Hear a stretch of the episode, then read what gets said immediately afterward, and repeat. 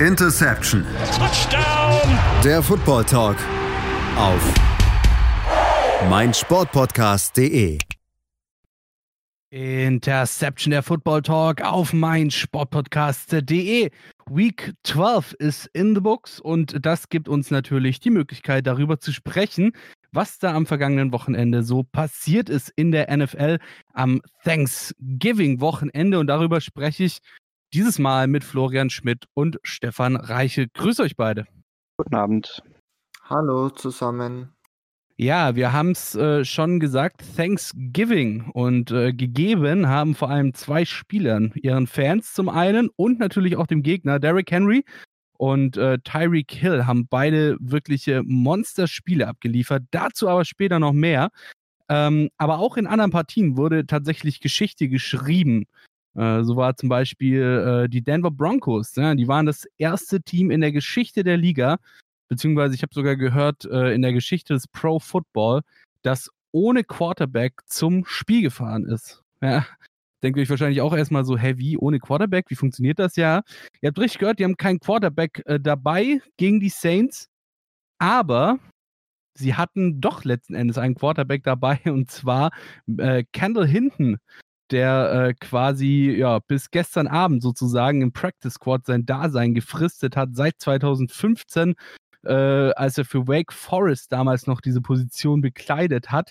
Keinen einzigen Snap mehr auf Quarterback gesehen und dann eben ins kalte Wasser geworfen worden, gegen die Saints ran müssen als Quarterback. Und äh, wie ist das Ganze passiert? Na, Jeff Driscoll, der wurde positiv auf Covid getestet und Drew Locke und Brad Ripien dann als Hochrisikokontakt eingeschätzt. Warum das Ganze? Ja, weil sie keine Maske getragen haben. So, liebe Kinder, was lernen wir daraus? Tragt eure verdammte Maske. Ja, ähm, jetzt die Broncos, wie gesagt, ohne nominellen Quarterback mit Practice Squad Dude ähm, zu den Saints gefahren.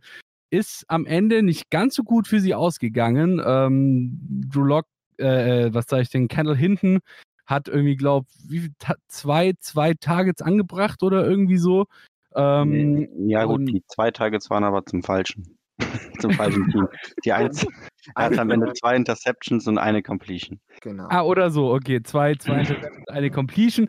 Also gar nicht mal ganz so gut. Und ähm, natürlich hat tatsächlich schon vor dem Spiel äh, haben die Broncos-Fans auf Twitter getobt. Wie könne es denn sein, dass die NFL den Broncos nicht erlaubt, dieses Spiel zu verschieben. Ja, irgendwie auf nächste Woche oder auf zumindest mal in ein, zwei Tagen, wenn dann vielleicht bei äh, Brad Ripien oder Drew Lock dann die möglicherweise negativen Tests irgendwie da sind. Ähm, aber letzten Endes habe ich mir dann halt gedacht, so sind die Broncos halt wirklich selber schuld. Und äh, Vic Fangio, der hat es tatsächlich auch nochmal gesagt gehabt, dass er sehr, sehr enttäuscht ist von seinen Backup-Quarterbacks, ähm, aber sich eben auch selber die Schuld so ein bisschen dafür gibt, dass diese Hygiene, dass diese Covid-Regeln nicht eingehalten wurden. Wie seht ihr das, Flo? Ähm, ja, ich denke, da braucht man gar nicht mehr allzu viel äh, hinzuzufügen. Ähm, die Broncos Quarterbacks haben sich nicht an die Vorschriften gehalten. Folge daraus ist, äh, dass sie eben alle nicht verfügbar waren. Der Rest des Teams war verfügbar, waren keine Risikopersonen. Ähm, und nur weil drei Spieler ausfallen, muss man ja kein Spiel verlegen. Das ist ja nicht das erste Mal diese Saison, dass Spieler, einzelne Spieler ausfallen. Wir haben es ja auch in dieser Woche wieder mehrmals gesehen, zum Beispiel bei den Vikings, da ist Adam Thielen ausgefallen, bei den Colts, der Forrest Buckner ausgefallen. Ähm, da wurde ja auch kein Spiel verlegt. Und weil die Broncos eben selber schuld sind an ihrer Misere so ein bisschen. Oder was heißt so ein bisschen, zum großen Teil vielleicht sogar. Ähm, fand ich es konsequent, dass man aus NFL-Gesicht halt gesagt hat, hm, sorry, tut uns leid. Ähm, das Ärgerliche für die Broncos war, dass das Ganze eben relativ kurzfristig vor dem Spieltag passierte und man deswegen nicht mehr die Chance hatte, irgendeinen äh, Free Agent zu verpflichten, weil einfach nicht mehr die Zeit da war für denjenigen, ähm, die Corona-Protokolle zu durchlaufen, bevor er zum Team stoßen darf. Ich habe dann sogar so wilde Theorien gelesen, dass man äh, gerne ähm, den äh, ein Offense Quality Control Coach, Calabrese oder so heißt er, äh, als Quarterback spielen lassen wollte, weil der das wohl früher mal gemacht hat. Irgendwer meinte sogar noch, äh, dass theoretisch sogar John Elway ähm, spielen könnte, weil er eben Ähm, Royce Freeman. Royce Genau, bei Freeman der habe ich Mannschaft ist- genau, Royce Freeman hat man immer wieder mal gelesen. Ähm, hat übrigens seinen letzten Touchdown-Pass auf äh, Marcus Mariota geworfen im College bei Oregon. Ähm, kleiner Fun Fact am Rande. Aber ja, am Ende wurde es Kendall Hinton. Ähm, äh, er hat mir leid getan. Ähm, er wurde auch von seinem Coaching-Staff irgendwie so gar nicht unterstützt. Ähm, ich habe heute Morgen einen Tweet gelesen vom äh, PFF Mo, war das, glaube ich. Er hat halt im Schnitt hat er seine Bälle 15 Yards tief geworfen. Und das ist tiefer als sogar, weiß nicht, in James Winston im Schnitt wirft. Ähm, ich weiß nicht, warum man ihm da nicht irgendwie was Einfacheres designt hat ähm, vom Coaching-Staff aus. Also er wurde da ziemlich hängen gelassen. Ähm, ja, Ja, dann versetzen wir uns doch mal in die Lage jetzt hier von Kendall Hinton so. Ähm, wir haben jetzt, äh, oder wie gesagt, ich habe vorhin schon erwähnt, er hat seit tatsächlich 2015 eben damals, wie gesagt, bei Wake Forest äh, nicht mehr Quarterback gespielt, stand jetzt irgendwie die letzten Jahre so im, im äh, äh, Practice Squad bei den Broncos, äh, hat da eben, wie gesagt, auch keinen kein Pro-Snap, sage ich jetzt mal in Anführungszeichen, gesehen, im Training zumindest. Und musste sich jetzt wirklich, also ich habe da auch tatsächlich bei, äh, bei The Athletic irgendwie vorhin einen, ähm, einen Artikel gelesen, äh, die verrückten 24 Stunden. Also es war wirklich einfach innerhalb von 24 Stunden, hey, schön, dass du da bist, komm mal her, du bist jetzt unter Starting Quarterback. Ähm, hat er jetzt, weiß ich nicht, also ich meine, so auf der, also es ist, es ist so ein bisschen ein zweischneidiges Schwert in meinen Augen jetzt. Zum einen mal hat er jetzt halt so diesen Fame in Anführungszeichen, ja, so, wenn du davor irgendjemand gefragt hättest, ey Digga, wer ist Kendall hinten, hätte jeder gesagt, keine Ahnung, ist das der, weiß nicht, Wasserträger oder so. Ähm, aber jetzt kennt ihn halt wirklich die ganze Liga durch diese Geschichte. Ähm, Stefan, meinst du, dass ihm das geschadet hat oder vielleicht doch eher genützt hat, dass er jetzt halt eben, wie gesagt, so diesen, diesen zumindest leichten Fame dadurch bekommen hat, auf der anderen Seite halt wirklich nicht gut ausgesehen hat auf dem Feld? Ich denke weder noch, ehrlich gesagt, weil keiner von ihm erwarten kann, dass er Quality Snaps auf Quarterback liefert. Und auf Wide Receiver, klar, Practice Squad Mitglied, aber ob es mal reicht, in einem NFL-Spiel wirklich dann einige Snaps zu bekommen als Wide Receiver, ist die ganz andere Frage. Möchte auch vielleicht noch mal ein bisschen so an den Punkt von Flo ähm, ansetzen mit dem Play Calling. Ich fand das wahnsinnig schlecht. Also am Anfang haben sie ja, glaube ich, noch ganz viel über die Wildcard gespielt mit Philip Lindsay. Ist ja im ersten Drive auch noch einigermaßen gut gegangen. Man konnte wenigstens ein bisschen Ball bewegen. Und dann ähm, kam Kendall hinten rein und durfte, glaube ich, nur äh, Play-Action-Rollout-Pässe werfen oder rauslaufen und dann ungefähr seinen Wide Receiver suchen. Also ähm, schematisch, schematisch war das richtig, richtig schlecht von den Broncos. Und ich denke, dass er einfach jetzt auch einen gewissen Fame hat. Also ich glaube, so schnell wird ihm das keiner nachmachen. Ähm, aber ich glaube, im Endeffekt wird seiner Karriere nicht viel bringen, denke ich mal. Außer er ist wirklich, sage ich mal, ein, Longshot auf Wide Receiver, der dann doch mal vielleicht den einen oder anderen Start bekommt, aber ob der steht jetzt eher in den Sternen. Okay, also tendenziell eher wie bisher, vielleicht mal irgendwie über einen Practice Squad empfehlen oder so. Aber ist jetzt nicht so, dass ihn irgendwie da eventuell. Ich meine, wir haben ja Teams, die durchaus Needs auf Wide Receiver haben, ähm, die sich ihn dann mal angucken könnten, Flo, oder? Oder auf Quarterback. Hm, Um, Man weiß es ja nicht. Also ich glaube nicht, dass er jetzt von diesem Spiel irgendwas ähm, großartig profitieren wird. Ähm, ich meine, es macht ja halt auch keinen Sinn für irgendein Team zu sagen, oh, wir brauchen einen Receiver, lass uns doch mal den angucken, der letzte Woche Quarterback gespielt hat. Das ist ja, ist ja Quatsch. Ähm, der wird weiter auf dem Broncos Practice Squad bleiben und wird halt irgendwie im Broncos Fankreisen eine Legende bleiben. Ähm, aber ich glaube, die große Karriere startet jetzt da nicht unbedingt an diesem Wochenende. Alles klar, vielleicht sehen wir ihn ja in der European League of Football oder so. So, dann würde ich mal sagen, kommen wir jetzt mal von Kendall Hinton zu einem Spiel, das, sagen wir mal, sehr deutlich war.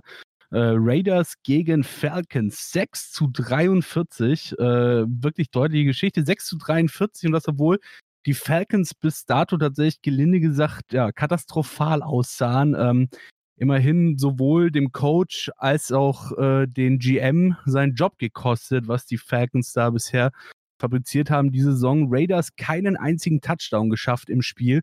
Und ähm, Yang Ho Ku war mit äh, fünf extra, nee, mit äh, fünf, äh, äh, äh vier extra Punkten und äh, fünf Field Goals tatsächlich ein sehr, sehr viel beschäftigter Mann, Stefan.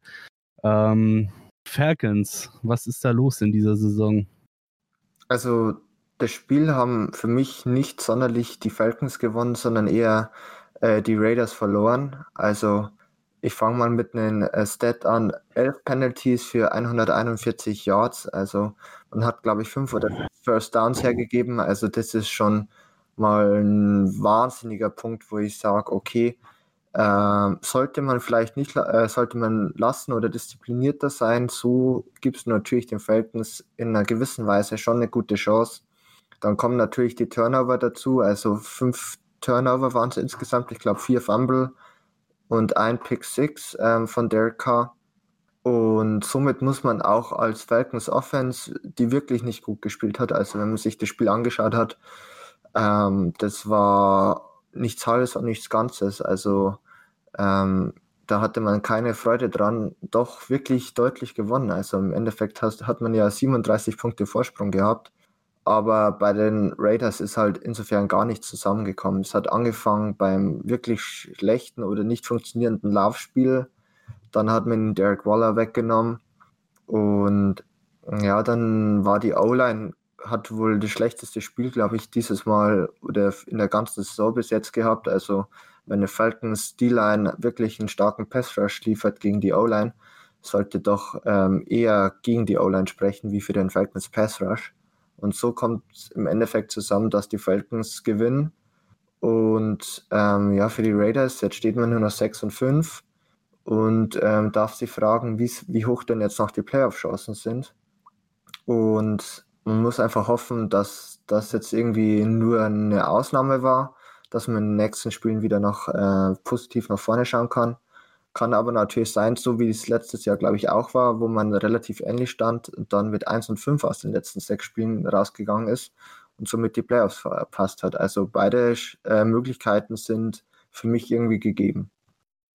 Du hast schon gesagt, offensiv vor allem war das tatsächlich wirklich nicht gut, was die, äh, was die Raiders da abgeliefert haben äh, äh, am Sonntag. Äh, Derek Carr 215 Yards, 32, 22 Completion bei 34 Attempts, 0 äh, Touchdowns und eine Interception. Und du hast auch das Running Game angesprochen. Was ich tatsächlich im Running Game besonders bemerkenswert finde, ist, du hast ähm, vier Running Backs eingesetzt und der zweitbeste Running Back ist Nathan Peterman ja, es ist genau dieser Nathan Peterman, der vor, also der letzte Saison noch als Quarterback bei den Bills verlacht wurde, äh, hat tatsächlich am zweitbesten abgeschlossen. Äh, bester Running Back Josh Jacobs mit 27 Yards bei sieben Attempts und zweitbester dann eben Nathan Peterman mit neun Yards bei einem Attempt. Ähm, Flo, Derek Carr, speaking, speaking of Derek Carr, äh, siehst du da eine der Problemzonen in der Offensive der Raiders. Ja, das war, böse Zungen würden sagen, es war eine Derek Carr Vintage Performance. Ähm, nein, es war mit Sicherheit das aller, aller schlechteste mit weitem Abstand Spiel der Saison von ihm. Vielleicht war es sogar das schlimmste Spiel seiner ganzen Profikarriere. Ähm, also das war schon unsagbar schlecht, was er da abgeliefert hat. Wenn man sich das Ganze in Effizienzmetriken anschaut, ähm, minus 0,62 EPA pro Dropback, um das Ganze mal in eine Relation zu setzen, ähm, das ist noch schlechter als Taysom Hill gegen die Broncos und fast genauso schlecht wie Kendall Hinton ähm, gegen die Saints. Also es war wirklich ganz, ganz, ganz, ganz schlimm. Ähm, die Raiders müssen das Spiel komplett aus ihrem Gedächtnis löschen, einfach nur ähm, nach vorne schauen. Nächste Woche geht's weiter. Keinen großen Gedanken an das Spiel verschwenden. Das war ein Ausreißer in diesem Jahr. Ähm, und ich glaube, viel mehr gibt's dazu aus Raiders Sicht gar nichts zu sagen. Na, ich meine, du hast es jetzt gerade eben gesagt, die Raiders müssen dieses Spiel aus ihrem Gedächtnis streichen. Ähm, Stefan hat es gerade vorhin schon erwähnt, die Raiders, die verkacken sich gerade so ein bisschen das, was sie am Anfang der Saison vielleicht auch ganz gut gemacht haben und ähm, verkacken sich gerade so ein bisschen ihre, ihre Platzierung ähm, in der Tabelle, Stefan. Ähm, ganz kurz, weißt du was? Wir machen jetzt erstmal eine kurze Pause. Und äh, dann quatschen wir gleich doch über, äh, nach der Pause nochmal über das Spiel, weil das interessiert mich jetzt tatsächlich wirklich. So, wir machen eine kurze Pause, sind gleich wieder zurück hier bei Interception Football Talk auf meinsportpodcast.de. Bis gleich. Interception der Football Talk auf mein Sportpodcast.de. Wir sind wieder zurück aus unserer ganz kurzen Pause. Wir haben vorhin schon angefangen, über die Woche 12, die Thanksgiving-Woche der NFL zu sprechen. Ähm, angefangen hatten wir da tatsächlich mit der Quarterback-Misere der Broncos. Auch schon gesprochen haben wir über das Spiel der Raiders gegen die Atlanta Falcons. Das Spiel ist für alle, die sich nicht mehr ganz dran erinnern können, 6 zu 43 für die Atlanta Falcons Falcons ausgegangen. Das ist natürlich schon ein starkes Ding für die Oakland Raiders, die ja doch relativ gut eigentlich in die Saison gestartet sind, aber jetzt dann so langsam anfangen, hier schwer federn zu lassen und auch mittlerweile nicht mehr in den Playoff-Rängen äh, drinstehen. Ja, muss man deutlich so sagen. Sie stehen momentan bei 5 und 6 und haben natürlich auch jetzt dann weiter schwere Gegner vor der Brust. Und ähm, Stefan, du hast vorhin gesagt, dass äh, natürlich auch so ein Ergebnis, ich meine 6 zu 43, das ist schon ordentlich, ähm, dass so ein Ergebnis dann das Team äh, gegebenenfalls auch noch weiter verfolgen könnte und ihnen dann vielleicht, ja, letzten Endes die Saison zerhauen könnte, die restliche Saison. Wenn wir jetzt mal ähm, so ein bisschen auf den Schedule schauen. Als nächstes haben sie die Jets vor der Brust. Das sollte zumindest mal ein relativ einfacher Gegner sein, aber danach kommen eben mit zum Beispiel den Indianapolis Colts auch wieder die schwereren Gegner. Stefan, darüber würde ich jetzt gerne nochmal kurz mit dir sprechen. Was müssen die ähm, Raiders denn jetzt beachten, dass sie sich die Saison eben nicht zerhauen lassen davon? Also, was ich denke, was wirklich äh, wichtig wäre für die Raiders wäre wenigstens ein geregeltes Laufspiel reinzubekommen, dann auch äh, Derek Carr wieder mehr Zeit zu verschaffen. Ich denke, dass die O-Line in den nächsten Wochen auch wieder äh, besser funktionieren könnte. Und natürlich versuchen seine Big Play Receiver mit Waller und Henry Rux mehr zu finden. Das sind so für mich die Punkte, aber im Endeffekt habe ich es gerade auch schon in der Pause mit Flo besprochen, ob man bei diesen, also Schedule, natürlich New York äh, gegen die Jets wird man gewinnen. Gegen die Colts schaut es meiner Meinung nach sehr mager aus. Chargers und Miami sind für mich so 50-50 Spiele vielleicht und gegen Denver wird man auch noch gewinnen. Problem ist aber, dass in der AFC ähm, heuer so knapp zugeht um die Playoff, äh, Playoff-Spiele, dass es trotzdem nicht reichen könnte. Und ich bin halt immer noch so der Meinung, dass bei den Raiders das Problem ist, dass man mit Derek Carr ein äh, bisschen zu eindimensional ist. Ich, ich finde einfach, auch wenn er sich heuer verbessert hat, kann er kein Spiel auf seinen Schultern tragen oder die Offense nicht auf seinen Schultern tragen. Und da ist für mich halt dann so der große Punkt, ähm, eventuell Offseason Quarterback verpflichten oder sich in einem Draft umschauen. Aber das ist natürlich ein Punkt, den man zum späteren Zeitpunkt besprechen sollte. Ähm, wir haben jetzt eben, wie gesagt, dieses wirklich extrem schlechte Spiel gehabt. Jetzt haben wir gerade eben schon gesagt, nächste Woche geht es gegen die Jets. Da sollte ein Sieg drin sein, Flo. Ähm, können Sie nächste Woche, die Raiders, ähm, das wieder gut machen, was jetzt diese Woche falsch gelaufen ist? Oder hängt das trotzdem einfach noch so im Kopf drin dann? Ich glaube, gegen die Jets kann man nicht allzu viel gut machen, dann kann man es nur noch schlimmer machen ähm, wenn man tatsächlich verlieren sollte. Ähm, das wäre Worst Case, aber davon gehen wir jetzt einfach mal nicht aus. Ja, ähm, also ich, ich bin der Meinung, dass die Spiele gegen Jets, Chargers und Broncos musst du gewinnen, wenn du in die Playoff willst. Da führt gar kein Weg dran vorbei.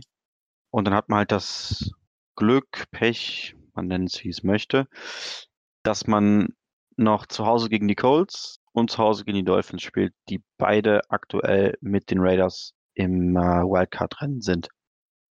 Ähm, wenn du beide verlierst, bist du raus.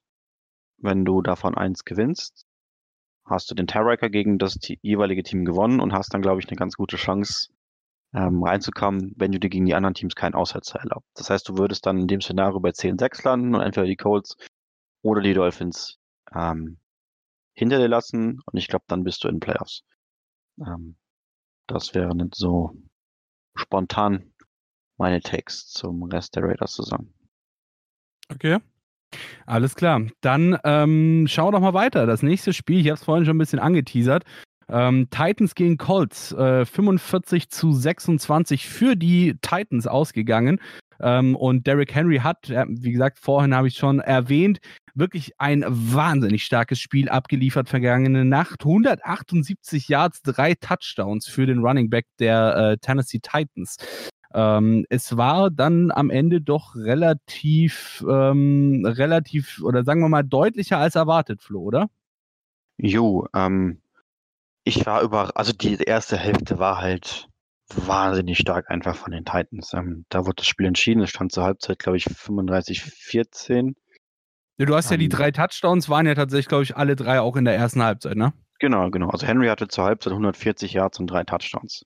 Ja. Ähm, und da war das Spiel im Prinzip schon vorbei. Danach war einfach nur noch ein bisschen Garbage Time. Die Titans haben äh, gefühlt vier bis sieben Gänge rausgenommen.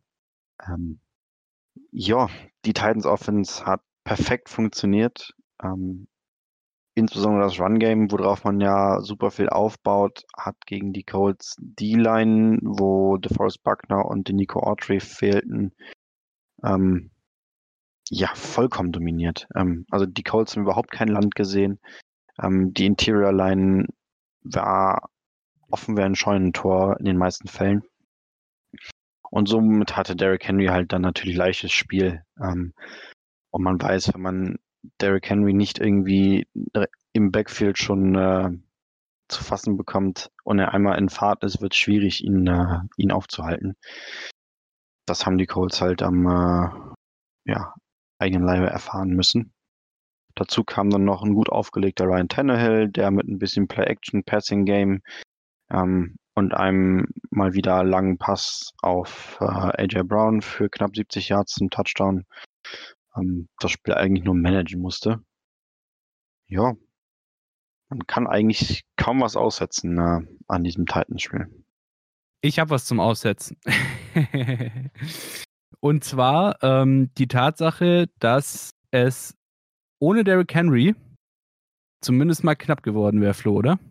Also ich meine, wenn jetzt, wenn wir jetzt mal davon ausgehen, die Colts hätten es geschafft, Derrick Henry aus dem Spiel zu nehmen, ja, ähm, ihn vielleicht einen Touchdown produzieren lassen, whatever, ähm, dann ist das alles nicht so großartig, die Stats. Ähm, Lag es jetzt daran, dass Derrick Henry eben so produziert hat, dass die anderen Spieler nicht notwendig waren? Oder wäre es dann vielleicht doch sideways gegangen in die andere Richtung, weil ich meine, es war ja an sich ein relativ wichtiges Spiel. Wenn wir uns das Ganze mal angucken, die Colts jetzt momentan siebter im Playoff-Picture, ähm, minus drei Plätze runter bei sieben und vier. So, die Titans bei 8 und 3, zwei Plätze nach oben. Das hätte auch tatsächlich ganz schnell andersrum sein können.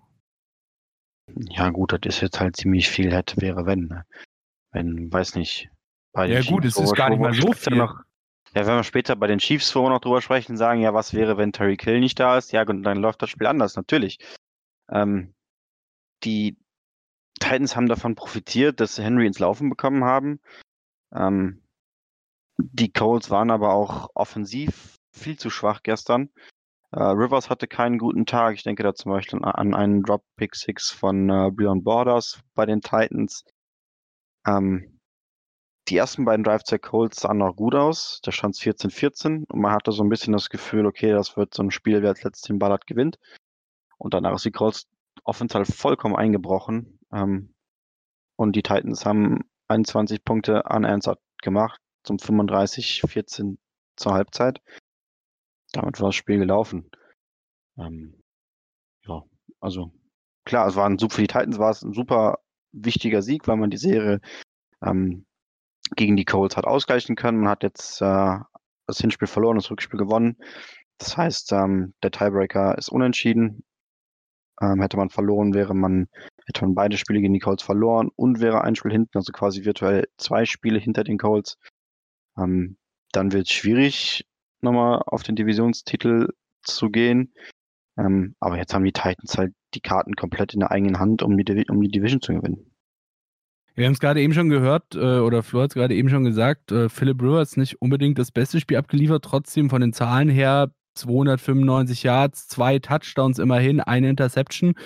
Ähm, Stefan, wir haben es jetzt gerade eben auch schon von, von Flo, hatten wir es drüber, dass es eben sehr wichtig war für beide Teams das Spiel. Ich habe es auch schon erwähnt, äh, was sich da jetzt eben an den, ähm, an der, an der Tabelle, sage ich mal, beziehungsweise am aktuellen Playoff-Picture getan hat. Ähm, es war ja dann letzten Endes doch auch eine relativ hohe Niederlage. Ja, wenn wir uns das angucken, 45 zu 26, äh, das ist durchaus deutlich mehr als ein Touchdown-Unterschied oder zwei. Ähm, kann das vielleicht für die Colts jetzt auch so ein bisschen ein Breaking Point sein, Stefan?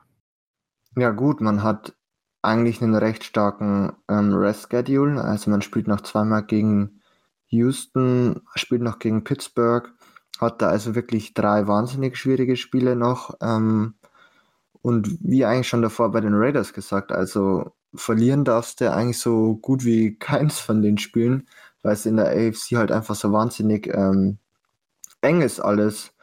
Und bei den, bei den, bei den Colts muss man einfach darauf hoffen, dass DeForest Buckner möglichst schnell wieder von der äh, Covid-19-List äh, runterkommt. Anthony Costanzo ist, glaube ich, gestern dann während dem Spiel ausgefallen. Äh, Ryan Kelly, der Center auch. Man hat dann doch gemerkt, dass die zwei dann auch ähm, sehr, sehr wichtig sind fürs Running Game im Endeffekt. Wenn die wiederkommen, sollte das auch deutlich besser laufen im Endeffekt wieder für die Colts. Aber ich glaube, dass die Niederlage gegen, die Titans doch sehr, sehr wehgetan hat. Aber sie haben es noch in den eigenen Händen. Um das Ganze mal zu verdeutlichen, ähm, weil wir jetzt hier die ganze Zeit davon auch reden, dass es eben so extrem eng ist, äh, momentan in der Hand quasi direkt dahinter Baltimore Ravens. Eigentlich auch ein fixer Playoff-Kandidat vor der Saison. Äh, momentan bei 6 und 4, ähm, also quasi ein Spiel, äh, ein Spiel weniger sogar als die Colts äh, und halt eben, wie gesagt, diesen einen Sieg dahinter, ja, gleiche Niederlagen, einen Sieg dahinter und die Raiders mit 6 und 5, also genau gleich viele, äh, genau die gleiche Anzahl an Spielen absolviert, aber eben genau ein Spiel dahinter. Also das ist noch alles relativ äh, knapp. Ne, wir haben es jetzt ja schon gehört, mit Covid und die ganzen Ausfälle hat ja jetzt schon mehrere Teams so ein bisschen rausgeworfen ähm, Flo. Wie ist das bei den Colts? Ähm, wir haben jetzt ja doch relativ, relativ wichtige Ausfälle, auch jetzt auch zum Beispiel äh, Jonathan Taylor war jetzt auch nicht mit dabei bei dem Spiel. Ähm, meinst du, dass sie die nochmal fit bekommen können dann gegen Ende der Saison? Ja, Taylor sehe ich jetzt nicht so das große Problem, denn er war in den letzten Wochen noch nicht so der Riesenfaktor. Ähm, gegen die Titans war der Knackpunkt wirklich das Fehlen von äh, DeForest Buckner und Nico Autry, also quasi beiden ähm, Defensive Tackeln in ihrer 4-3-Front. Ähm, da haben die halt, da hat die Titans O-Line einen Field Day gehabt und hat sie komplett dominiert. Buckner ist mit Sicherheit der wichtigere Ausfall von den beiden, denn äh, Autry hat auch gegen die Packers schon gefehlt. Das hat man nicht ganz so sehr gemerkt, aber Buckner ist halt wirklich, mit dem steht und fällt die Coles D-Line gegen den Lauf wie im Pass Rush. Und wenn der jetzt noch ein paar Wochen ausfällt, ja, dann äh, wird's, wird's glaube ich, schwierig für die Colts, ähm, da im Playoff-Rennen vorne dran zu bleiben. Denn wie du gesagt hast, es ist super eng. Und äh, insbesondere das Spiel in zwei Wochen gegen die Raiders, ähm, da brauchst du Buckner auf jeden Fall zurück. Absolut, ist ja dann quasi der direkte Gegner sozusagen, auch genau. um, um die Playoff-Ränge. Wie gesagt, Raiders gerade auf neun. Ähm, Patriots können wir tatsächlich sogar mittlerweile ja auch schon wieder so ein bisschen dazu zählen, sind jetzt gerade zwei Spiele dahinter. Ähm, die lauern, sage ich jetzt mal, in der Hand, in der Hand sozusagen. Ähm, also das ist tatsächlich alles sehr, sehr spannend in der AFC. Und äh, weil es so spannend ist in der AFC, machen wir jetzt nochmal eine kurze Pause und danach bleiben wir doch gerade mal in der AFC und schauen uns mal das Spiel der Kansas City Chiefs gegen die Tampa Bay Buccaneers an. Bis gleich. Interception der Football Talk auf mein Sportpodcast.de. Woche 12 äh, der NFL ist in the Box und wir sprechen natürlich wie jede Woche hier bei uns im Format darüber. Diese Woche für euch am Start Stefan Reichel, Florian Schmidt und Patrick Rebin. Wir haben momentan schon einiges durchgesprochen tatsächlich bisher. Also wenn ihr äh, warum auch immer erst jetzt hier zum dritten Take reinschaltet, dann hört euch doch unbedingt mal Take 1 und 2 auch noch an. Da ging es nämlich um die Misere oder um die Quarterback-Misere der äh, Denver Broncos, über das Spiel der Raiders gegen die Falcons, über die Titans, äh, die Colts und jetzt geht es, ich habe es gerade vorhin schon angeteasert, um das Spiel der Kansas City Chiefs äh, gegen die Tampa Bay Buccaneers. Äh, Patrick Mahomes gegen äh, Tom Brady. Und äh, das Spiel ist ausgegangen 27 zu 24, ist dann tatsächlich gegen Ende nochmal ein bisschen spannender geworden. Am Anfang war es doch eine relativ deutliche Kiste für die Kansas City Chiefs, oder äh, Stefan? Also ich habe es ehrlich gesagt ähm, live nur bis zur Halbzeit geschaut, habe mir dann heute in der Früh den Rest angeschaut und dachte nicht, dass es doch nochmal relativ knapp wird. Also es war, um es ganz kurz mal in Zahlen zu packen, erstes Viertel 17 zu 0 für Kansas, äh, zweites Viertel 3 zu 7 für äh, Tampa Bay, äh, drittes Viertel 7 zu 3 für Kansas City und viertes Viertel dann 14 zu 0 für, ja. für Tampa Bay. Genau. Aber ich dachte einfach, dass es im Endeffekt so weitergeht wie in der ersten Halbzeit. Also ähm, wenn wir bei dem Spiel sind, müssen wir sicher auch ein bisschen über das Defensive Coaching bei den äh, Buccaneers sprechen, aber natürlich auch über die wahnsinnig gute Leistung von Tyreek Hill, der im ersten Quarter über 203 Yards gefangen hat für zwei Touchdowns und die Bucks irgendwie nicht zustande gekommen sind, außer eben Single High Safety zu spielen. Und das nutzt natürlich ein Patrick Mahomes im Zusammenspiel mit wohl einem der schnellsten Wide Receiver und mittlerweile auch besten Wide Receiver der ganzen Liga äh, einfach aus. Und ja, dann dachte ich, es geht im Endeffekt so weiter, aber im zweiten, äh, oder besser gesagt, in der Halbzeit hat sich vor allem, haben sich vor allem die Bugs offensiv gesteigert. Und dann wurde es doch nochmal eng, hat aber dann nicht gereicht im Endeffekt. Ja, um das, um das, was du jetzt gerade eben angeteasert hast, mit dem ersten Viertel von Tyreek Kill mal über das ganze Spiel zu projizieren. Ähm, Tyreek Kill wirklich eine wahnsinnige Performance abgeliefert. Alleine schon die Tatsache, dass er bei 15 Targets drei Rece äh, 13 Receptions hatte. Ja, also nur zwei Bälle sind nicht angekommen, die ähm, sein Quarterback auf ihn geworfen hat. 269 Yards und drei Touchdowns insgesamt für Tyreek Hill. Also tatsächlich sogar zumindest, äh, ja, was, was die Yards angeht, nochmal ein Stückchen besser als äh, äh, Derrick Henry von den äh, nackten Zahlen her. Ähm, Flo, die Kansas City Chiefs, äh, die mausern sich so langsam zum Top-Favoriten mal wieder in der AFC, oder? Ja, was heißt so langsam? Ähm, das Einzige, was man den Chiefs, glaube ich, bisher in der Regular Season vorwerfen kann, ähm, ist, dass sie ab und zu gefühlt nicht all das zeigen, was sie zeigen könnten. Ähm, das Spiel am Wochenende, denke ich, war dafür exemplarisch. Man hat im ersten Viertel den Gegner vollkommen zerstört, dominiert. Jetzt gerne jegliche Superlative ein, die euch einfallen. Mhm. Ähm, das war einfach eine Machtdemonstration. So, ja, die Bucks haben eine ganz gute Defense, insbesondere Run-Defense, aber das ist halt einem Patrick Mahomes ziemlich egal. Ähm, der vernichtet dich dann halt übers Passing-Game. Und danach hat man, ähnlich wie die Titans der Halbzeit, mehrere Gänge zurückgeschaltet, ähm, wurde hier und da sogar so ein bisschen schlampig. Ähm, ich erinnere mich da zum Beispiel an einen Ball ähm, auf McCall Hartman, der von Mahomes ein bisschen ungenau geworfen ist. Hartman bekommt ihn dann nicht so ganz äh, lokalisiert, kann ihn nicht fangen. Ansonsten ist es auch der nächste 90-Yard-Touchdown für Patrick Mahomes. Ähm, und das Spiel wäre bereits entschieden gewesen im dritten Quarter, war das, glaube ich. Ähm, dann fällt noch eine Situation ein, wo sie im vierten und zwei irgendwo um die Mittellinie rum nicht ausspielen, sondern panten. Ähm, es war im Prinzip auf Chiefs Seite irgendwie so ein lockeres Auslaufen äh, nach der Hälfte oder vielleicht sogar schon nach dem ersten Quarter. Ähm, man hatte aber jederzeit trotzdem das Gefühl, dass sobald es irgendwie ernst werden könnte, ähm, wie dann zum Beispiel im allerletzten Drive, als die Bucks auf einmal an drei, auf, auf drei Punkte ran waren, ähm, da hat Mahomes mal schnell wieder eben zwei Gänge hochgeschaltet, hat schnell ein paar First Downs geholt und damit war das Spiel gegessen. Ähm, absolute Dominanz der Chiefs und äh, für mich der ganz, ganz, ganz, ganz klare Favorit in der AFC. Gut, das mit äh, so langsam war jetzt vielleicht auch ein bisschen plakativ ausgedrückt. Das stimmt. Stefan, du hast gerade eben die defensiven Probleme bei den Tampa Bay Buccaneers angesprochen. Die haben sich ja vor allem in der ersten Halbzeit so richtig gezeigt, wo eben die äh, Kansas City Chiefs so richtig aufgedreht haben. Am Ende wurde es dann nochmal ein bisschen knapp, aber wie Flo gerade eben schon gesagt hat, war es dann am Ende doch eher so ein bisschen ein Auslaufen. Wo hast du denn die stärksten Probleme in der Defensive bei den Tampa Bay Buccaneers ausgemacht im Spiel gegen die Kansas City Chiefs?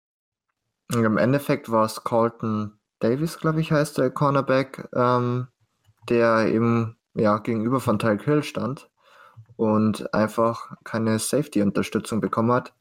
Ist natürlich schwer, ähm, Ty Tyreek Hill auf einer Go-Route, ähm, ja, sage ich mal, perfekt zu verteidigen. Er hat es halt nicht geschafft und dann sind das im Endeffekt schon mal 209 Yards. Und Flo hat schon angesprochen, äh, Tampa eine der besten Run-Defenses. Ja, das ist halt, wie schon gesagt, ähm, einem, Patrick Mahomes vollkommen egal und der nimmt dich einfach durch die Luft auseinander.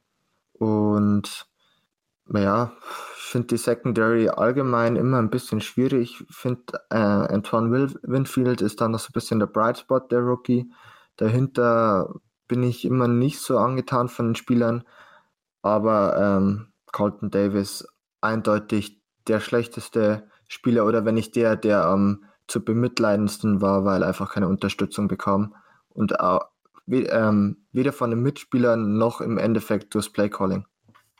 Alles klar, das war die defensive Seite bei den äh, Tampa Bay Buccaneers oder bei den Tampa Bay Buccaneers. Äh, diese Marke hatte sich ja Tom Brady vor der Saison, als äh, sein Wechsel zu den Buccaneers klar wurde, mal direkt gesaved. Und Flo, ich würde gerne tatsächlich mal mit dir über die Offensive der äh, Buccaneers äh, so ein bisschen quatschen. Es ist tatsächlich, also ich finde, ich weiß nicht, ich finde es, beziehungsweise ich kann nicht richtig ausmachen, ob es dieser allgemeine Hate gegen Tom Brady ist ähm, unter, unter Football-Fans oder ob da wirklich, ja, vielleicht so ein bisschen so eine Quintessenz dran ist, weil es wird, so gefühlt zumindest, immer alles schlecht geredet, was die äh, Buccaneers machen. Es läuft nicht. Dabei stehen sie momentan auf einem Playoff-Platz. Zwar nicht unbedingt überzeugend, ja.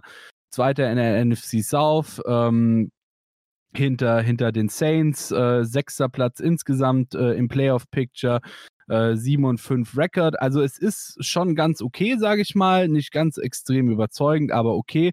Tom Brady jetzt auch zum Beispiel für dieses Spiel wieder sehr viel Hate abbekommen, 345 Yards. Klingt erstmal ordentlich. Drei Touchdowns, aber halt zwei Interceptions. Wo siehst du die Offensive ähm, der Tampa Bay Buccaneers? Also ich man hat in den vergangenen Wochen relativ eindrucksvoll gesehen, dass die Buccaneers eben kein Titelaspirant sind. Man hat von den Saints böse den Hintern versohlt bekommen. Man war gegen die Chiefs im Prinzip chancenlos, wenn die Chiefs ihr Tempo mal durchziehen würden auf ein ganzes Spiel. Ähm, das Talent in der Offense ist ganz unbestritten da.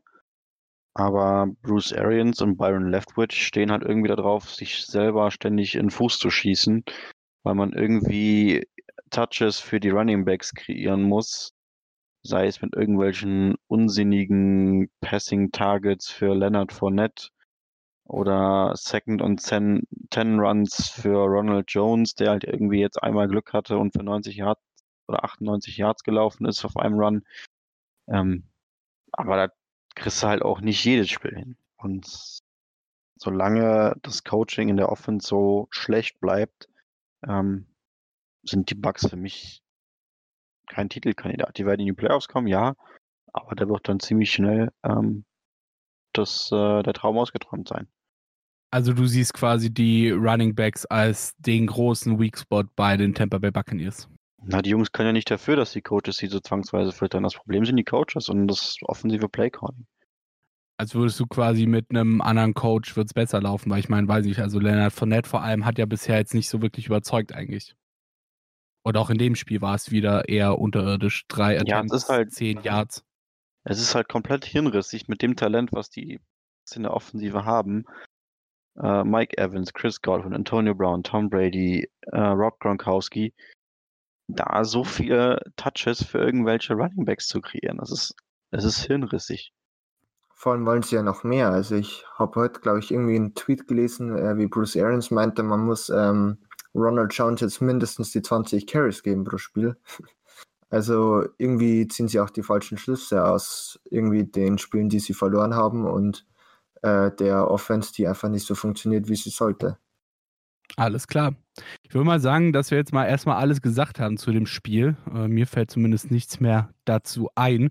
Und äh, dass wir doch tatsächlich mal weitermachen. Ja? Wir haben uns nämlich noch ein Spiel äh, aufgespart, jetzt für gegen Ende. Ähm, das Spiel der Chicago Bears gegen die Green Bay Packers. Ähm, Division Rivalry, ähm, eine der Rivalries überhaupt, ähm, wie ich persönlich finde ähm, in der Liga momentan 25 zu 41 ausgegangen, haben die Packers äh, sich geholt, das Ding jetzt am Ende doch wieder relativ deutlich. Ja, also es ist ein ähnlicher Score wie äh, bei den Titans und bei den Colts. Ähm, und die Bears, die sind wirklich seit Wochen eigentlich völlig neben der Spur. Ja, du hast die Siege mit fünf, äh, die Saison mit äh, fünf Siegen aus sechs Spielen begonnen, stehst jetzt dann bei fünf und sechs. Also wirklich äh, seit diesen ersten fünf Siegen in sechs Spielen nichts mehr gewonnen bekommen. Desaströs eigentlich für die Franchise aus Windy City. Und im Vergleich dazu, ja, um jetzt mal wieder diesen kleinen Turnaround zum momentanen äh, Picture zu bekommen, ähm, die Vikings, die hatten am Anfang der Saison fünf Niederlagen aus sechs Spielen, also quasi genau das Umgedrehte wie die äh, Chicago Bears sind dann jetzt richtig heiß gelaufen und haben sie momentan oder, oder mittlerweile sogar überholt und stehen jetzt eben bei 6 und 5. Ja, also wirklich das genau umgedrehte Bild äh, zu den Chicago Bears ähm, und sogar die ja, von der eigenen Fanbase so stark gescholtenen Detroit Lions äh, stehen nur noch eine Niederlage hinter den Bears. Ähm, wenn wir das jetzt mal, was sie am Anfang der Saison gezeigt haben, vor allem natürlich jetzt mal mit dem Spiel gegen die Packers vergleichen, äh, Flo, wo hapert's, also außer auf Quarterback bei den äh, Chicago Bears? Ja, gut der Quarterback ist halt das eine große Problem bei den Bears. Ähm, die Defense ist, denke ich, eigentlich in Ordnung, auch wenn sie jetzt irgendwie ein schlechtes Spiel hatte gegen äh, die Packers. Ähm, aber auf die Saison gesehen, denke ich, kann man den Jungs da wenig Vorwurf machen. Die Offense ist aber halt einfach eine einzige Katastrophe. Ähm, die O-Line ist nicht gut, äh, Receiving ist quasi nichts hinter Allen Robinson. Ähm, David Montgomery ist jetzt auch keine Offenbaration. Ähm, Nick Foles war schlecht, Trubisky, ja, weiß ich nicht, ob also er war laufen, am Passen, wird man sich wahrscheinlich ärgern, dass man in die ersten, in den ersten, ich glaube, vier oder fünf Wochen alle Spiele gewonnen hat. Ja. Vier Wochen waren es. Ähm, weil man sich da, damit einfach den Draft-Pick versaut hat. Jetzt pickt man wahrscheinlich wieder irgendwo um Pick 5 15 rum, Pick 6. Ähm, Ryan Pace, denke ich, sollte man auch mal ähm, für diese Fehlentscheidungen rund um den danach, als man zum einen für Trubisky hochtradete und dann zum anderen zwei First-Round-Picks für Khalil Mack zahlte, weil man sich irgendwie in einem Win-Now-Fenster wähnte, ähm, was man aber mit Mitchell Trubisky eben einfach nicht ist. Ähm, für diese Fehleinschätzung ist Ryan Pace verantwortlich und es würde mich nicht überraschen, wenn dafür auch am Ende der Saison seinen Hut nehmen müsste. Alles klar. Ähm, dann würde ich sagen, sparen wir uns die Argumente, machen nochmal eine ganz kurze Pause und hören uns dann gleich wieder zum zweiten Teil Bears gegen Packers. Und bin mal gespannt, was da noch so alles bei rumkommt hier bei unserer Diskussion. Bis gleich. Interception Football Talk auf mein Sportpodcast.de. Diese Woche war die Woche, beziehungsweise vergangenes Wochenende war Woche 12 in der NFL angesagt und äh, wir haben hier schon einiges besprochen über dieses äh, vergangene Wochenende. Momentan stecken wir mitten im Spiel der Chicago Bears gegen die Green Bay Packers 25 zu 41 für die äh, Green Bay Packers ausgegangen, das Ganze. Und ähm, wir haben gerade eben schon über die äh, desaströse Offensivleistung der äh, Chicago Bears gesprochen, natürlich nicht zuletzt auch eben dem Quarterback Mitch Trubisky geschuldet, Florian. Ähm, ich habe jetzt gerade eben, ja, du warst erstmal fertig mit deinem, mit deinem Argument, aber ich habe dich, glaube ich, da auch noch so ein bisschen abge, äh, äh, abgeschnitten, deinem Argument. Ähm, wir hatten jetzt gerade eben schon mal von äh, Mitch Trubisky, davon, ähm, dass, die, dass die Chicago Bears es wahrscheinlich am Ende bereuen werden, ähm, die ersten Spiele verloren zu haben, äh, äh, gewonnen, gewonnen zu haben und sich dadurch eben ihren Draftpick versaut haben. Meinst du wirklich, dass sie mit Trubisky nicht doch noch irgendwann hinbekommen oder ist das einfach nur verlorene Liebesmühe, jetzt noch mehr quasi in Trubisky zu investieren? Trubisky uns dann irgendwas gezeigt, was uns glauben lässt, dass es vielleicht noch wird. Alles klar, fair enough, wir machen weiter. Also, ich sehe halt keinen, keinen logischen Grund, irgendwie noch weiter über die Saison aus an Trubisky festzuhalten. Ähm, wenn Pace und wer auch immer dann Coaches das tatsächlich tun sollten, ja, dann kannst du die Franchise gleich irgendwie einstampfen. Wäre Trubisky in deinen Augen ein Second-String-Quarterback oder vielleicht sogar ein Trade-Asset, äh, wenn du jetzt mal an ein wirklich schlechtes Team denkst, das unbedingt einen günstigen Quarterback braucht? Ja, ich weiß nicht, die Bears sind ein wirklich schlechtes Team in der Offense. ähm, also ich sehe halt nicht, dass irgendein Team ernsthaftes Interesse daran hat, ähm, für Mitchell Trubisky zu traden. Ähm, ich muss, ich muss gerade überlegen, ich glaube, sie haben seine Fifth-Year-Option nicht gezogen. Das heißt, er wird nach dieser Saison Free Agent. Ähm, ja, er wird wahrscheinlich irgendwo als Backup unterschreiben. Ähm, er ist nicht so kacke, dass er irgendwie auf ewig nichts mehr NFL äh, finden wird. Aber er wird halt wahrscheinlich seit seiner Karriere irgendwo als Backup rumtingeln. Ähm, also kann man auch, auch schönes Geld verdienen, so ist es nicht. Ähm, wenn man sich ja zum Beispiel äh, an Verträge von Josh McCown oder Mike Glenn erinnert. Aber ich glaube, für mehr reicht es einfach nicht. Du wirst lachen. Ähm, du wirst lachen. Ich habe gerade eben ja gesagt, zwei Teams würden mir da tatsächlich spontan einfallen, bei denen Trubisky vielleicht sogar noch ein bisschen was helfen könnte. Und das eine von beiden Teams hat Mike Glenn sogar im, äh, äh, unter Vertrag als Second String Quarterback. Das sind nämlich einmal die Jacksonville Jaguars und dann natürlich die, sagen wir mal, sehr glücklosen Jets. Wobei ich glaube, da sprechen wir tatsächlich nachher nochmal ein bisschen drüber. Ja, ähm, dann würde ich mal sagen, gehen wir mal von den äh, Chicago Bears und was die Jungs alles falsch machen weg und gehen hin zu den Green Bay Packers. Ähm, Aaron Rodgers, der Savior, oder Stefan? Im Endeffekt hat er wieder gut gespielt. Also Vier Touchdowns sprechen für sich. Ja, man muss ihm definitiv den Credit geben. Er hatte extremst viel Zeit in der Pocket. Also beim ersten Touchdown, glaube ich, war es, der auf Devontae Adams geht, hat er in der Red Zone sechs Sekunden Zeit ähm, zu werfen, was natürlich extrem lange ist. Also da hat er wirklich, darf er sich bei den äh, O-Linern bedanken. Aber andererseits ähm, war es auch wirklich nicht schlecht von ihm. Aaron Jones war auch solide, 17 Carries für 90 Yards. Und natürlich, sage ich mal, haben, hat Mitch Trubisky auch noch äh, mitgeholfen mit seinen Interceptions, die, glaube ich, beide dann auch zu Touchdowns geführt haben im Endeffekt, dann durch Packers, also keine Pick Six, aber im an sozusagen darauffolgenden Drive. Und somit äh, gewinnt man das Spiel halt dann im Endeffekt dann doch deutlich gegen die Bears. Wobei, ich weiß nicht, also irgendwie ist das immer so ein bisschen ein zweischneidiges Schwert, finde ich, mit der Packers Offense. Ähm, du hast jetzt in dem Spiel hast du jetzt relativ viel Glück gehabt, dadurch, dass du eben auch relativ gut verteilen konntest. Ja, du hattest eben Aaron Jones, der für 90 Yards gelaufen ist. Du hast Jamal Williams, der für 73 Yards gelaufen ist, der aber dafür das Spiel davor ein relatives Off-Spiel hatte. Ähm, dann auf Receiving Robert Troyen, ähm, der mit 67 die meisten Yards gemacht hat. Der Devonta Adams kurz dahinter mit 61 und dann auf drei tatsächlich auch schon Equanimus St. Brown.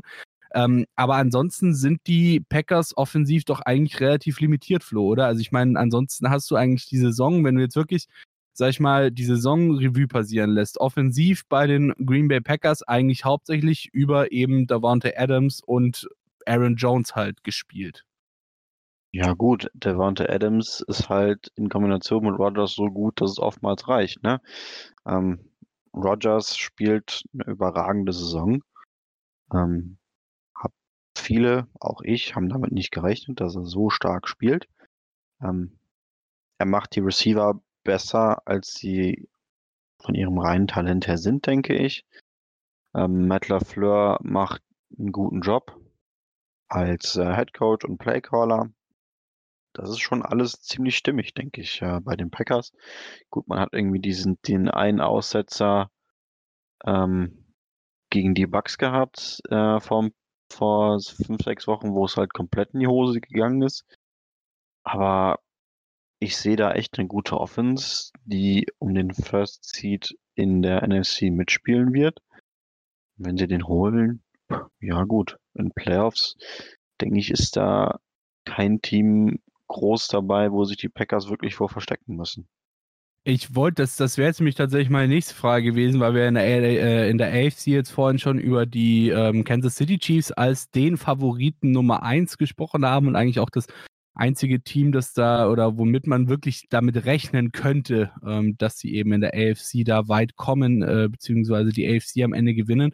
Sind die Packers für dich auch so ein Clearcut-Favorit, obwohl sie halt eben doch relativ, wie gesagt, aufgrund äh, der Tatsache, dass das meist über zwei Spieler geht, in der Offensive limitiert sind. Ähm, sind, sind die Packers da auch so ein Clear-Cut-Favorit für dich? Nee, das denke ich nicht. Ähm, die NFC sehe ich in der Spitze sowieso deutlich enger zusammen. Ähm, die Top-Favoriten sind, denke ich, die Saints, die Packers und die Seahawks. Ähm, Natürlich unter der Voraussetzung, dass Drew Brees zu den Playoffs wieder fit ist. Mit Taysom Hill wird das ein ziemlich kurzes Playoff-Erlebnis für die Saints, denke ich. Ähm, also sie sind, gehören zu meinen Top 3 Favoriten in der NFC. Aber es ist alles deutlich enger beisammen. Auch das, was dahinter noch kommt, ist deutlich, also die Nummer 5, vielleicht sogar die Nummer 6, ähm, den Sieger der NFC East mal außen vor, ist deutlich, ist in der NFC deutlich näher an der 1 als äh, die Nummer 6 in der AFC an den Chiefs dran ist. Alles klar. Aber Wahnsinn, muss ich an der Stelle sagen, ich ziehe meinen Hut, wie du deinen Hillsländer jetzt doch noch runterbekommen hast. ja, du hast mir beim äh, Broncos Saints Game schon nicht äh, die Möglichkeit gegeben, ein paar Worte über Taysom Hill zu verlieren. Ähm, dann muss ich das halt über den Rest der Episode so ein bisschen hier und da einstreuen. Alles klar. Wir haben jetzt relativ viel über die Top-Teams gesprochen. Ja? Also wir hatten die ähm, Kansas City Chiefs, die im Playoff-Picture sind. Wir hatten die Titans und die Colts, die im, im Playoff-Picture sind. Die Buccaneers sind im Playoff-Picture. Die Packers sind im Playoff-Picture. Ähm, die Raiders sind in der Hand. Aber es gibt natürlich nicht nur diese Seite der NFL, sondern es gibt auch die Seite der Glücklosen, nennen wir sie mal so. Jetzt äh, relativ wenig darüber gesprochen äh, in dieser Ausgabe von Interception. Äh, so ein bisschen mit den Falcons angeteasert, die Bears, die zumindest momentan glücklos sind, aber es gibt tatsächlich auch die anderen Glücklosen, äh, die schon über die ganze Saison, sagen wir mal, nicht ganz so gut ihr Spiel ins Rollen bekommen. Und dementsprechend hatten wir tatsächlich in den letzten Tagen zwei Teams, die so ein bisschen ausgemistet haben bei sich. Ja, also die Jaguars, die haben Dave Caldwell, ihren äh, General Manager, gefeiert. Ähm, die Lions haben sich von Coach Matt Patricia und von General Manager Bob Quinn getrennt. Ähm, bei den Jaguars, fangen wir doch gleich mal bei den Jaguars an. Dave Caldwell ist weg auf General Manager. Ähm, Stefan, glaubst du, dass sich da grundlegend was ändern kann mit einem neuen General Manager? Weil, wenn wir uns das Team mal angucken, ich meine, ich habe es gerade vorhin schon angeteasert, dass ich mit dem Team nicht ganz so äh, zufrieden bin, wie es momentan zumindest einen Look gibt, ähm, weil ich äh, ihn mit Trubisky gewünscht habe. Ähm, kann das ein neuer GM mal eben umkrempeln? Alleine definitiv nicht. Also wenn Doug Marone weiterhin coachen darf, wird sich da meiner Meinung nach nicht sonderlich viel ändern. Trotzdem war der Move richtig. Ich verstehe nur nicht, wieso man nicht beide gleich rausgeworfen hat. Wird aber schon seinen Grund haben. Äh, ich glaube, Caldwell ist jetzt sechs Jahre bei den Jaguars gewesen, dabei nur eine Winning Season gehabt. Ja, für den einen oder anderen Draftbust war auch ähm, gut. Und im Endeffekt äh, reicht es dann auch dem Owner der, äh, der Jacks mal und sie haben ihn dann entlassen. Aber ohne einen vernünftigen Quarterback, also die Frage ist natürlich, ähm, geht man weiterhin mit Minshew, wenn er ähm, wieder gesund ist, oder nimmt man sich äh, mit dem wahrscheinlich zweiten Pick, den man einfahren wird, wenn man weiterhin so spielt, wie man es jetzt tut, ähm, Justin Fields, was ich mir für ihn nicht wünschen würde für Justin Fields, ähm, dann könnte man dort vielleicht auch ein Team drumherum bauen. aber es sind immer noch die Jaguars und somit sehe ich da auch in den nächsten Jahren wirklich äh, nichts Positives herbei. Okay, also klingt auf jeden Fall schon mal sehr, sehr desillusioniert, was die Jaguars angeht. Dann schauen wir uns doch mal das nächste Team an. Die Lions haben sich von, wie gesagt, Matt Patricia, ihrem Head Coach und ihrem General Manager Bob Quinn getrennt. Ähm, Flo, äh, läuft's wirklich? Also ich meine, dass es schlecht läuft, haben wir jetzt gesehen bisher die Saison. Ähm, aber war dieser Schritt wirklich so nötig? Also dieser Clearcut, dass du wirklich zu beiden gesagt hast, dass sie weg sein müssen? Ich glaube, die Frage, die man stellen sollte, ist, warum haben sie so lange damit gewartet? Ähm, die Lions spielen irgendwie, also es ist keine gute Saison, es ist keine unfassbar schlechte Saison, ähm, weil dafür das Roster einfach zu talentiert ist und die Offense insbesondere zu viel Talent hat. Ähm, aber die Defense ist halt vollkommen Hanebüchen. Ähm, und das sollte ja eigentlich das große Steckenpferd von Matt Patricia werden. Wenn ich mir dann aber teilweise die Calls da letzte Woche gegen die Texans an Thanksgiving angeschaut habe, irgendwie, du hast einen dritten und 21 und lässt dann deinen Linebacker in One-on-One-Coverage gegen ein Tight End 20 Yards Downfields verteidigen. Ja, so, das ist halt einfach nicht, nicht gut geco gecoacht, diese Defense. Ähm, über das Talent kann man auch streiten. Ähm, dazu kommt halt Matt Patricia, der ja gerne behauptet hat, er hätte ein Team voller Probleme, voller Baustellen bekommen, was ganz offensichtlich nicht der Fall war, wenn man sich anschaut, was sein Vorgänger Jim Caldwell ähm, da rausgeholt hat. Er es hat nämlich, ich glaube, die letzten zwei Saisons von ihm oder zwei der letzten drei Saisons von ihm waren Winning Seasons. Das hat den Lions nicht gereicht. Man wollte mehr, hat Patricia geholt und der ist halt komplett abgestunken. Ich fand den Schritt lange, lange überfällig. Der GM hängt halt irgendwie auch dann mit so ein bisschen am Schicksal seines Coaches ähm, und seiner Personalentscheidungen, die mit Sicherheit alle nicht ganz glücklich waren.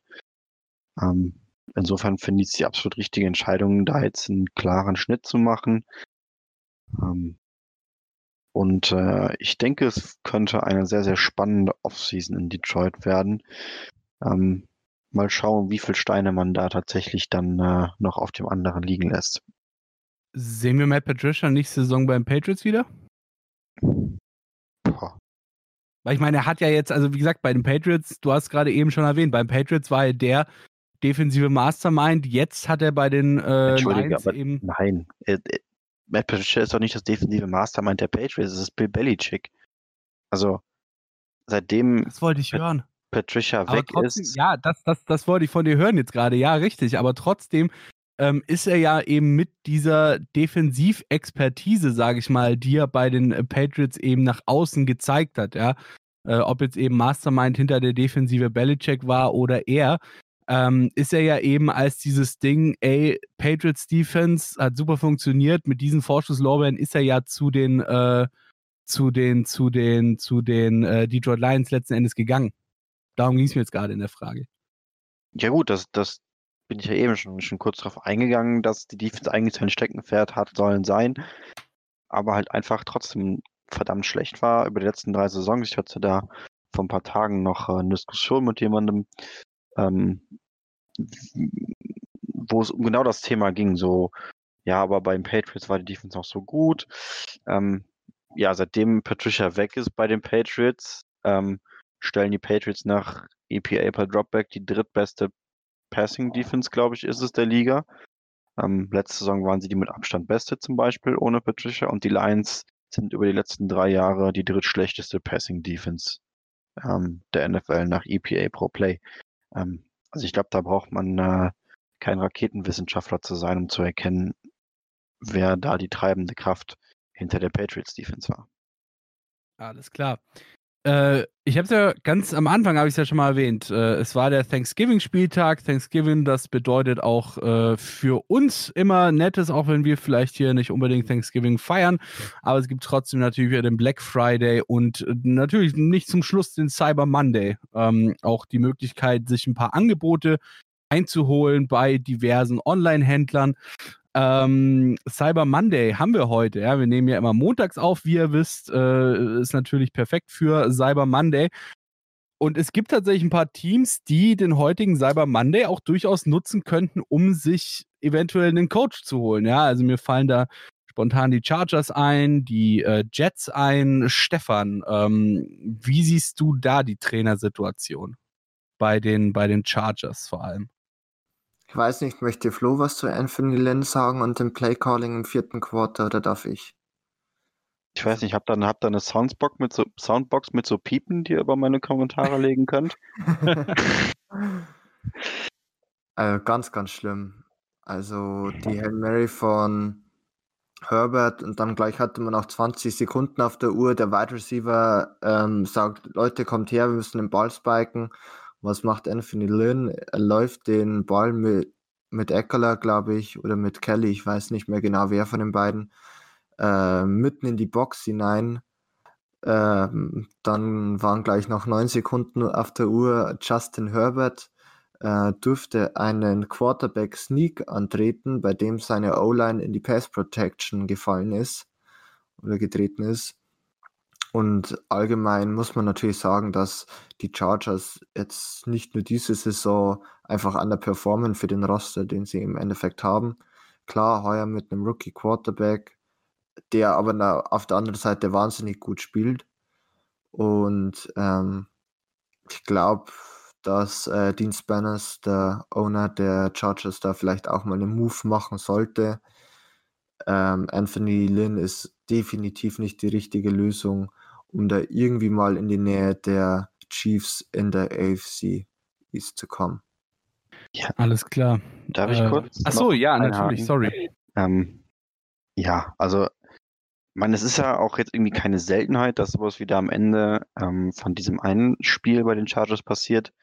Ähm, das zieht sich ja wirklich durch die ganze Saison, dass das Coaching einfach brutal schlecht ist. Da ist keine Situational Awareness drin. Ähm, man muss sich zum Beispiel einfach nur mal im gleichen Spiel das Ende der ersten Halbzeit anschauen. Ähm, man hat irgendwo am Mittel, Mittelfeld ungefähr den Ball. Ähm, Dritter und neun, sieben Yards Pass auf Austin Eckler, hat also einen vierten und zwei knapp über der Mittellinie, hat noch, ich glaube, zwei Timeouts und 40 Sekunden auf der Uhr. Und Anthony Lynn lässt irgendwie 15 Sekunden von der Uhr laufen, weil er nicht weiß, was er machen soll callt ein Timeout, überlegt sich dann, ah nee, ich glaube, ich punt doch lieber. Also, das ist halt komplett jenseits von Gut und Böse, was da dieses Chargers Coaching Team Woche für Woche abliefert. Ähm, Stefan hat es angesprochen, der Roster ist brutal talentiert. Ich glaube, es gibt über die nächsten paar Jahre oder nächsten drei Jahre in der AFC kaum ein Team, was in puncto Talent und Cap Space, eben weil Justin Herbert auf dem Rookie-Deal ist, ähm, so nah an einem einfach nur über, mal überlegen, dass sie irgendwie, ich glaube, von ihren sieben oder acht Niederlagen, die sie jetzt haben, glaube ich, fast jede davon waren One-Score-Game, wo die Chargers am Ende irgendwie einen Weg gefunden haben, das Spiel. Also absolut gar kein Verständnis dafür aufbringen. Wenn, also hört man irgendwie bei den Chargers so, aber er allein wird das Team nicht zu einem Winning Record bringen. Und äh, Justin Herbert ist der Spieler, der dich in die Playoffs bringen kann, wenn du ihn machen lässt. Genau, und du hast schon Problem ist, die Chargers haben kein gutes Coaching und somit, wenn es so weiterläuft, wird es nicht funktionieren und man verschwendet die Jahre mit. Ähm, ich habe gerade eben schon angeteasert, äh, dass so ein bisschen die Sache bei den äh, können wir relativ kurz abhandeln. Ja. Stefan auch dabei? Also quasi Adam Gaze noch machen lassen, weil sie genau wissen, dass er nichts macht oder nichts machen kann, um sich dann eben den, den ersten Pick zu holen. Ich denke, Adam Gaze ist hier in einer ziemlich ähnlichen Situation wie Doug Marone bei den Jaguars. Ähm, beide sind irgendwie so eine lame Duck, die das äh, sinkende Schiff jetzt noch bis zum äh, Saisonende betreuen dürfen. Ähm, und dann wird bei beiden Teams ein neuer Coach kommen, der sich dann seinen Quarterback aussuchen kann. Ähm, und macht halt keinen Sinn, jetzt da irgendeine Hauruck-Aktion zu starten ähm, und sich, wie gesagt, womöglich noch den Pick zu versauen. Alles klar. Also werden wir keine Deals am Cyber Monday sehen, höchstwahrscheinlich, wie wir jetzt gerade eben gehört haben. Schade eigentlich. Denn die beiden Teams, also in dem Fall die Chargers und auch die Jets, hätten es zumindest äh, theoretisch doch relativ nötig, dass sich auf der Coaching-Position was ändert. Ihr habt es nötig, nächste Woche wieder bei uns einzuschalten, denn unsere aktuelle Ausgabe ist jetzt hiermit auch zu Ende. Checkt mal unsere Social Media Kanäle aus: äh, Interception FT auf Twitter und Interception Football Talk bei Facebook. Denn vielleicht kommt da bald schon was Neues. Bleibt auf jeden Fall dran, bleibt uns gewogen. Und wir hören uns nächste Woche wieder, wenn es heißt Interception Football Talk auf meinsportpodcast.de. Bis dann. Interception. Touchdown! Der Football Talk auf meinsportpodcast.de.